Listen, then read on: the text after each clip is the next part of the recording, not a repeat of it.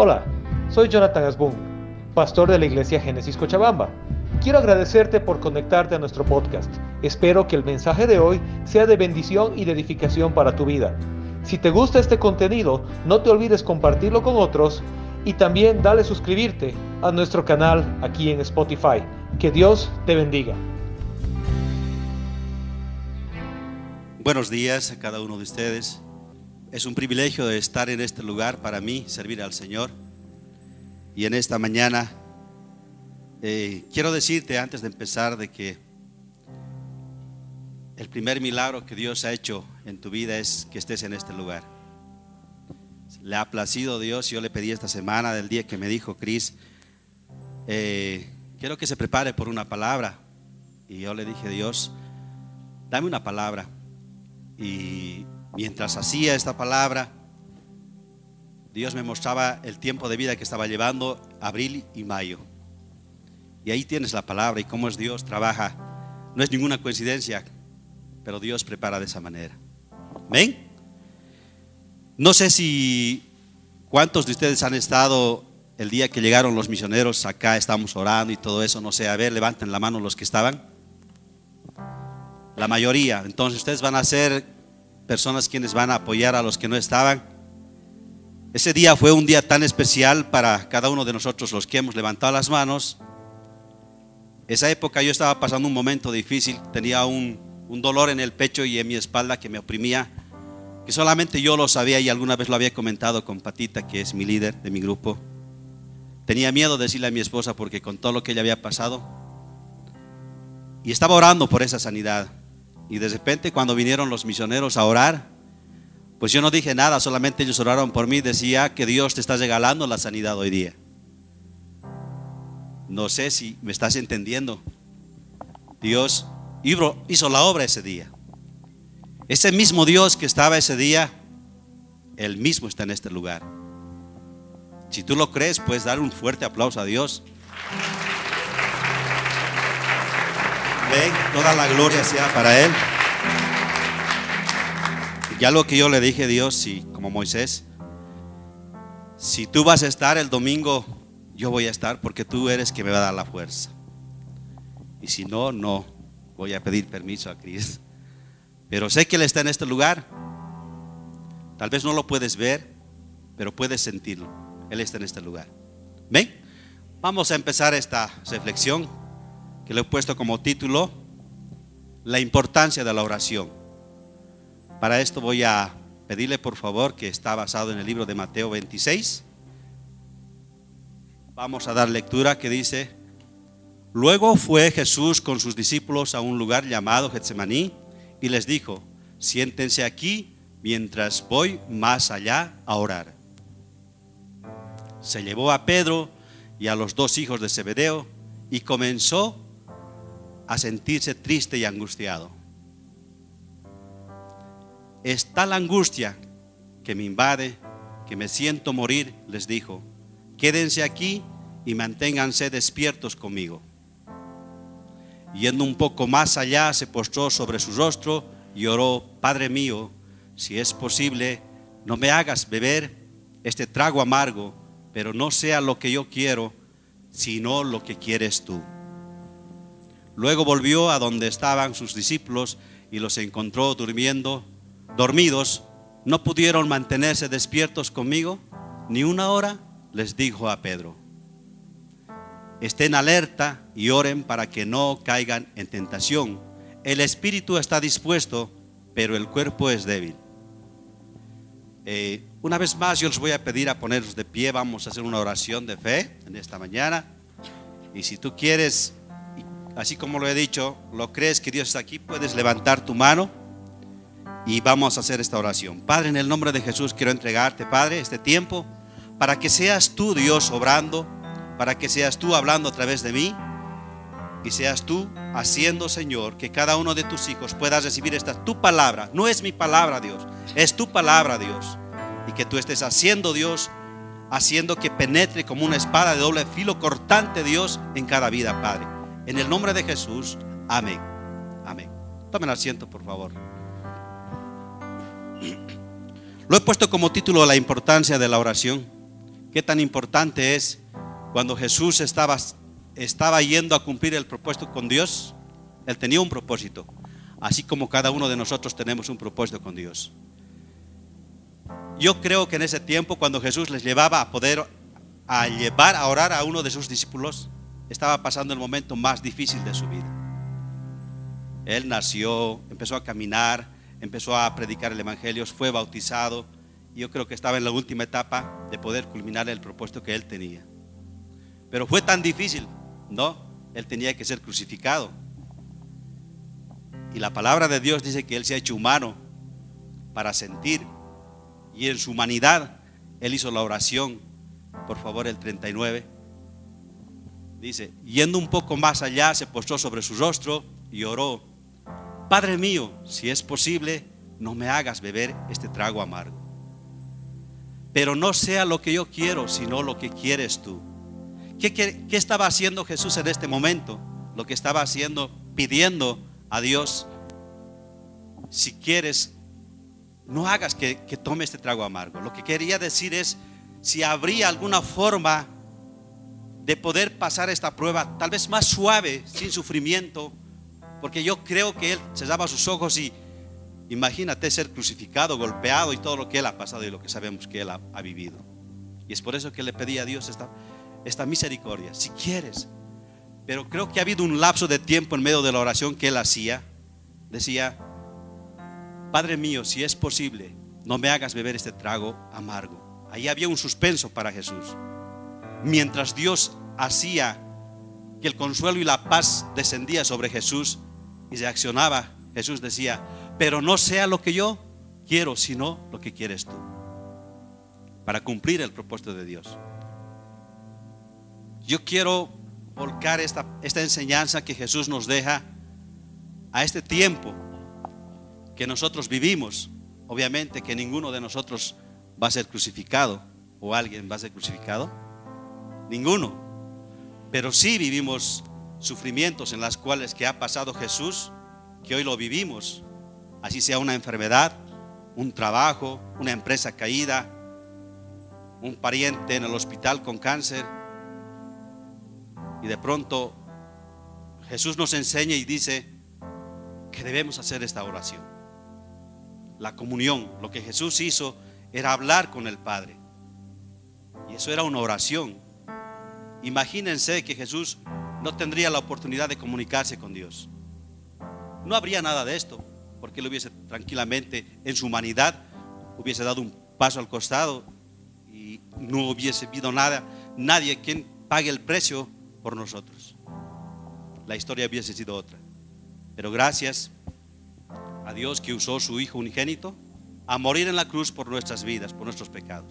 Y nos ha hecho libre y hoy estamos aquí.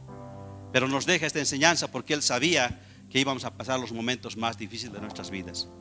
Algunos de ustedes ya han pasado, algunos están pasando, algunos van a pasar. Tal vez algunos de ustedes dirán, no, yo no voy a pasar, tengo todo, tengo salud, tengo mi empresa, tengo mi profesión, tengo quizás mis, mis, mis pesos en el banco. No, no va a pasar, tengo asegurado todo. Yo te digo que vas a pasar. Tal vez te preguntarás por qué y para qué. Porque Dios tiene un propósito con tu vida. Es por eso que te decía al entrar, no sé cómo hayas venido, pero sí sé que Dios te ha traído a este lugar. Porque yo le pedía, le clamaba en este tiempo, Dios, esta palabra que tú tienes, es para cada uno de tus hijos. Y Dios, que estén, que vengan los que tienen que estar en ese lugar y que tienen que escuchar. ¿Ven? Jesús nos enseñaba con todo esto para que nosotros podamos cumplir el propósito con Dios. Todos vamos a cumplir. Aprendí esto en la pandemia. Mucha gente en la pandemia ha partido de, este, de esta tierra. Algunos de ellos cumpliendo el propósito de Dios y algunos no. Y aquí estamos nosotros, se preguntarán, ¿he cumplido el propósito de Dios? Por supuesto que no, pero lo vas a cumplir. Yo creo que este es el día donde vamos a empezar. Muchas veces cuando pasamos esta clase de, de circunstancias, personalmente yo, mi pregunta siempre era Dios, ¿por qué a mí? Cuando perdí a mi hijo, nació enfermo, perdí a mi hijo y le decía, ¿por qué Dios?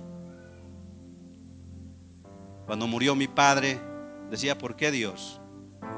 cuando estaba mi madre luchando contra el cáncer y decía, ¿por qué Dios? ¿Por qué yo tendría que pasar por todo lo que he pasado? Soy, un hombre que soy un hombre que trabaja dignamente, me gano, el dinero honradamente, no soy infiel, amo a mi esposa, trato de salir adelante con mis propios esfuerzos. ¿Y por qué tiene que tocarme cuando mucha gente está andando por malos pasos? ¿Y por qué no tiene que tocarlos a ellos? Fue tan duro para mí cuando yo hacía la oración, lo de mi madre, le decías, había perdido a mi papá, tal vez un poco no me dolió porque se había quedado mamá ahí y estaba para poder tal vez abrazarme, para poder mimarme. Y lo único que yo le decía a Dios que no me quite a ella, que haga un milagro. Pero oraba todas las noches, todos los días, solamente te pido un milagro, nada más, que no me lo quites, que no me lo arrebates de, este, de esta vida. Y no pasaba nada. Cuanto más oraba, las cosas iban empeorando más. El cáncer se iba expandiendo más. De repente decía que ya tiene que empezar a hacer la quimioterapia. No teníamos dinero. Teníamos que poner en venta mi vehículo. Y de repente el doctor dice, ¿por qué no le damos de alta para que ella pueda entrar a la quimio y estar un poquito más despejada? Mi madre era jubilada y le llevamos a cobrar su, su salario en la silla de ruedas, le llevamos a caminar, ese día comió bien, sus antojos, una empanada, una Coca-Cola. Ya en la noche lo llevamos a la casa y al finalizar mi hermana me llama, me dice la mamá está mal, volvimos a la casa, lo llevamos al hospital. Y le digo, Dios, ¿por qué? Y de repente hablé con el pastor donde yo asistía y me decía, ¿cuál es tu oración? Estoy orando para que Dios haga un milagro. Y de repente me enfrentaba el pastor, me decía, no sabemos cuál es la voluntad de Dios. Podrías hacer la oración de que se haga la perfecta voluntad de Dios. Puedes hacer esta oración que Jesús hizo si quieres, si habría alguna forma de poder pasar esta prueba. Pero yo tenía que cumplir un propósito de Dios. Fue tan doloroso, tan difícil de poder hacer esta oración, decirle a Dios que se haga tu voluntad. Si quieres llevarte a mi madre, llévatelo. Pero dame la fuerza para poder sobrevivir espiritualmente en esta área. Me costó, pero hice la oración, lo entregué y el día siguiente volví, las cosas empeoraron y de repente como a las 2, 3 de la tarde mi madre fallece, le dio un paro cardíaco. No entendía todavía aún en ese momento y decía Dios, ¿por qué te la has llevado? Y de repente una señora que estaba al lado de, de mi madre, sus un pariente y me dice, ¿tu mami falleció? Sí. Eh, ¿De qué? De cáncer. ¿Qué tiempo estaba? Acá en el hospital estaba un mes exacto. Y me decía, dale gracias a Dios. Yo tengo un padre que está con cáncer. No sabes lo que es tener un pariente con cáncer. Son tres años. Tenemos que meterle la droga para que le calme. Hay noches que no aguantamos verle sufrir a esa persona. Ahí es donde venía la calma de parte de Dios. ¿Por qué? Porque en un momento le había dicho que se haga la perfecta voluntad de Dios, que no sea lo que yo quiero. Son momentos que Dios pone en nuestras vidas. Así sea con, con, el trabajo, muchas veces en el trabajo no tenemos y de repente, por no tener esa comunicación que es la oración, decirle a Dios, a ti te entrego todo, y a veces frenamos el propósito que Dios tiene con nuestras vidas. Y sin ir más allá, ustedes conocen la situación de mi esposa. Pierdes a tu madre, ahora te toca querer perder a tu esposa. Dije, ¿dónde está Dios? ¿Acaso no he hecho esa oración? Que se haga tu voluntad. Pero qué diferente ha sido perder un hijo, perder un padre, perder una madre y querer perder una esposa. Es más doloroso que perder una madre el querer perder a una esposa, porque es alguien que está contigo en todo tiempo. Nuevamente hacer esta oración. Nuevamente porque Dios sabía que íbamos a pasar, vamos a pasar todavía aún. Pero y le pregunto a Dios, ¿por qué tengo que pasar esto y esto y esto seguido? Porque Dios no quiere, Dios no quiere que nos apartemos. Dios quiere seguir manteniéndote con una calidad de tiempo de oración.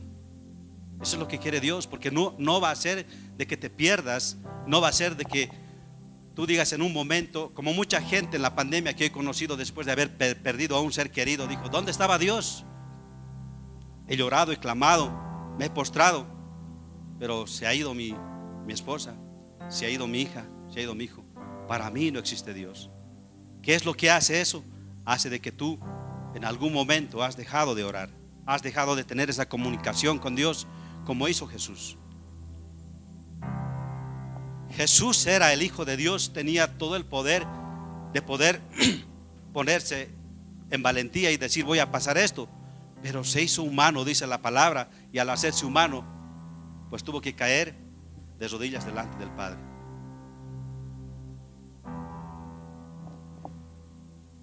Hoy en esta mañana quiero animarte, quiero decirte de que no solamente es estar en la iglesia, no solamente es venir, cantar, alabar, también necesitamos comunicarnos con Él. La comunicación es tan importante. Un pequeño ejemplo, cuando nosotros nos enamoramos de alguna persona, empezamos a tener comunicación. Y aquellos quienes nos hemos enamorado por en una vez y hemos luchado por ese amor, y aquellos quienes estamos casados, creemos que somos triunfadores, ganadores, porque nos hemos llevado la mejor mujer, el mejor varón, y estamos hoy aquí. ¿Por qué? Porque ha habido comunicación. En la comunicación tú conoces. En la comunicación conoces su carácter, su forma de ser. ¿Y cómo queremos conocer a Dios si no tenemos un tiempo de oración? Los domingos empieza a las 10 y cuarto el culto de oración y la mayoría de las veces son el Ministerio de Alabanza, Multimedia, Logística, Escuela Dominical.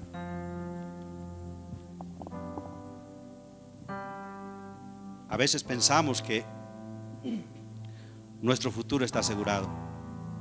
Cuando yo perdí a mí, a mi hijo, a mi segundo hijo,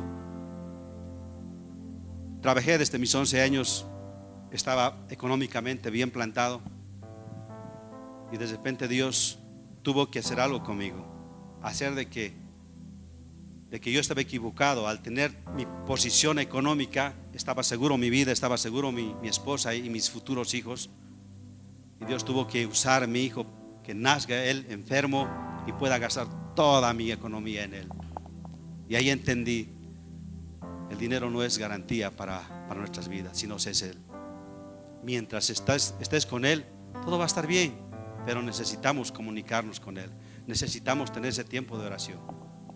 Muchas veces pedimos por un trabajo, por una enfermedad, por cualquier circunstancia que vivimos y de repente vemos que Dios no ha respondido. Y te decepcionas. ¿Y por qué? Porque no hemos aprendido a confiar en Dios. No hemos aprendido a dejar que la oración que hemos hecho en el Señor, pues Él lo va a hacer. Voy a pedir por favor que nos vayamos a Filipenses 4.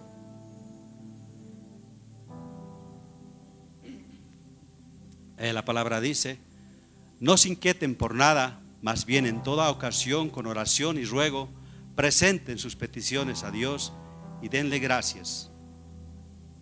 Y la paz de Dios que sobrepasa todo entendimiento, cuidará tus corazones, cuidará sus corazones y sus pensamientos en Cristo Jesús.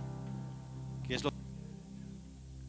Con esta palabra, lo que quiere decir nosotros cuando tenemos alguna petición de oración, le entregamos a Dios.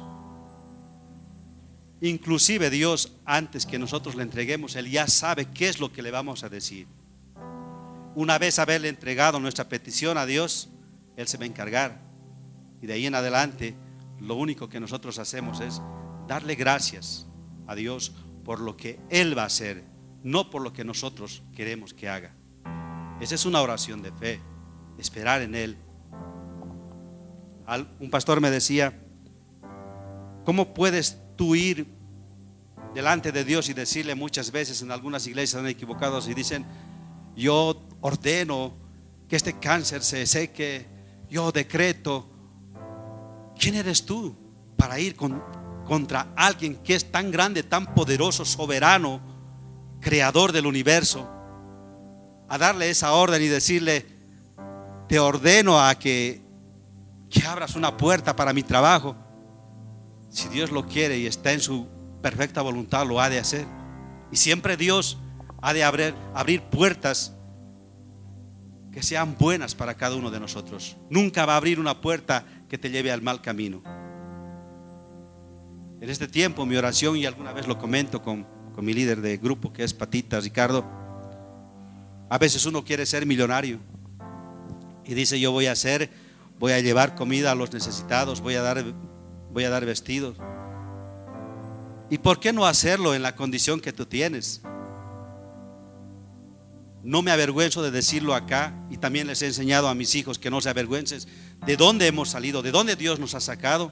Y lo digo, yo estaba abril y mayo, estaba, estaba por los pisos, por la situación económica del dólar que, que no había, el trabajo bajó.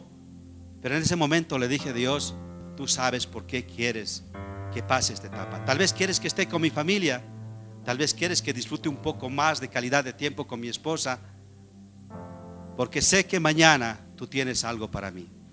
Esa es mi oración de fe y esperé en el Señor todos los días decirle, gracias Dios, gracias Dios por lo que tú estás haciendo y por lo que tú vas a hacer. Aprendí por todo lo que he pasado. Al finalizar mayo, la última semana, me empiezan a bombardear con trabajos. Y lo único le dije, gracias. Porque Él nunca falla. Llega en el tiempo exacto. Llega cuando tú tienes que pagar luz, agua, internet, alquiler de la tienda, Él llega exacto. No llega antes ni después. Esa es la oración que nosotros debemos mantener. Es tan importante por eso que le puse el título La importancia de la oración. Tenemos el claro ejemplo todos. Ninguno puede decir en esta mañana de que nunca me he enamorado. Que levanten la primera persona que nunca se ha enamorado la mano. Tal vez los adolescentes por allá, ¿no?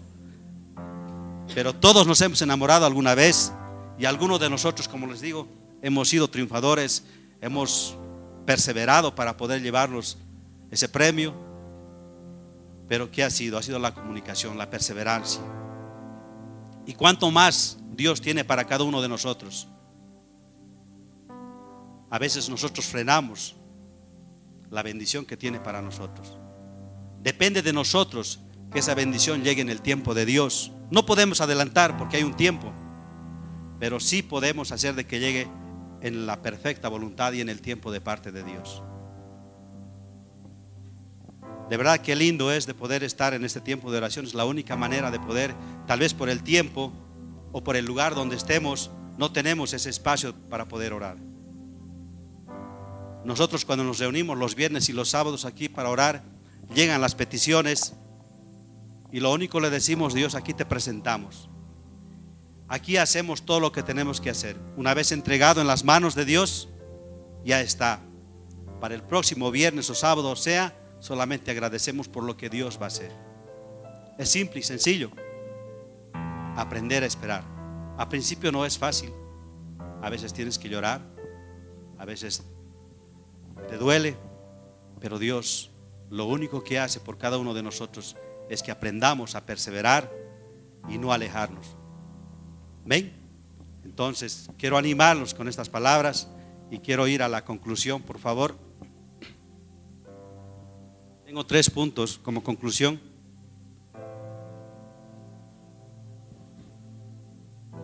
¿Ven? Punto número uno, por favor.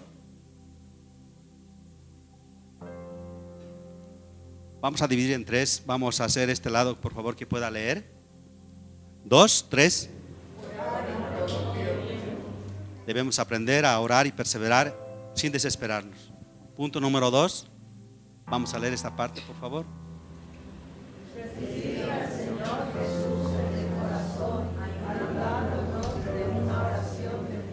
Amén, es la oración de fe en la cual nosotros dejamos, depositamos y Él se encarga. Y la oración de fe es esperar en el Señor. Punto número tres, por favor, los adolescentes.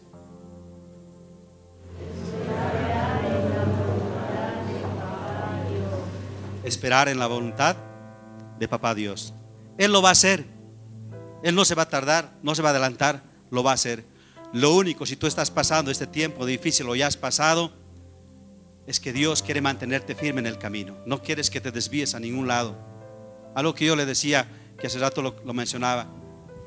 Dios, si tú tienes que bendecirme, si un día voy a tener mucho dinero, que no sea para alejarme de ti. Mientras tanto, dame lo justo y lo necesario. Y eso es lo que hace Dios en este tiempo. Y en este tiempo, mientras con lo que tú tengas, bendice a aquel que necesita. Y vas a ver cómo Dios va a ir prosperando tu vida de la manera más sorprendente en tu vida. Muchas gracias y que Dios los bendiga.